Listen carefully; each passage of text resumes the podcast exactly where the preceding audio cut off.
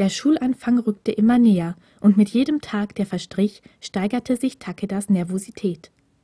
Auf den Fluren des Wohnheimblocks hielt er ständig Ausschau nach Hirakawa, versuchte ihn beim Essen oder im Waschraum abzufangen, doch immer wenn sie sich begegneten, schien es, als würde Hirakawa seine Anwesenheit nicht bemerken, und ehe Takeda ihn ansprechen konnte, war er auch schon wieder verschwunden.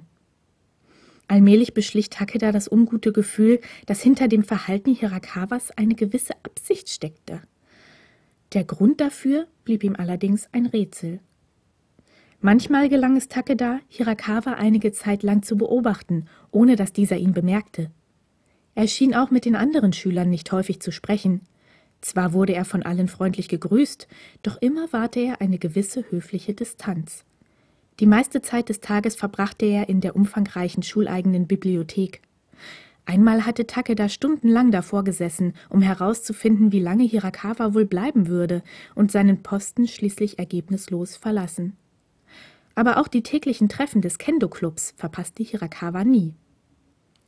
Ob Takeda es nun recht war oder nicht, er musste zugeben, dass sich sein alter Freund im vergangenen Jahr verändert zu haben schien. Natürlich, er war immer eher nachdenklich gewesen, schon seit Kindertagen nicht mehr aufgeweckt, eher interessiert. Aber so fixiert hatte Takeda ihn noch nie erlebt.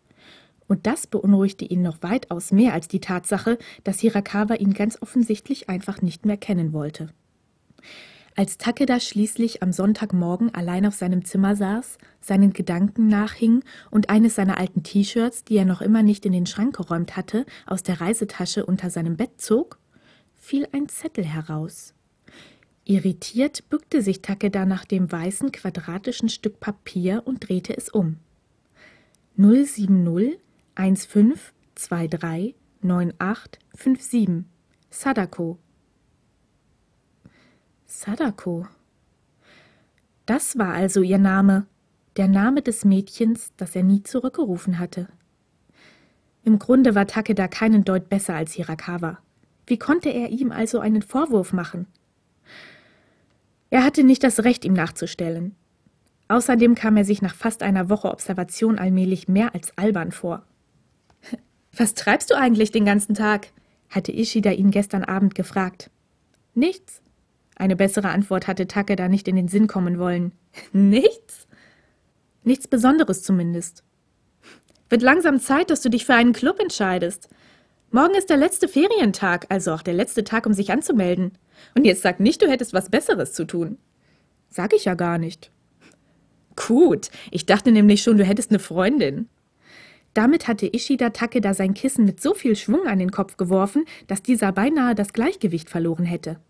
Aber genau dieser Schlag schien ihn in die Realität zurückgeholt zu haben. Zumindest war er sich nun sicher, wozu er den heutigen Tag nutzen würde. Und Hirakawa nachzustellen gehörte nicht dazu. Er musste sich zusammenreißen.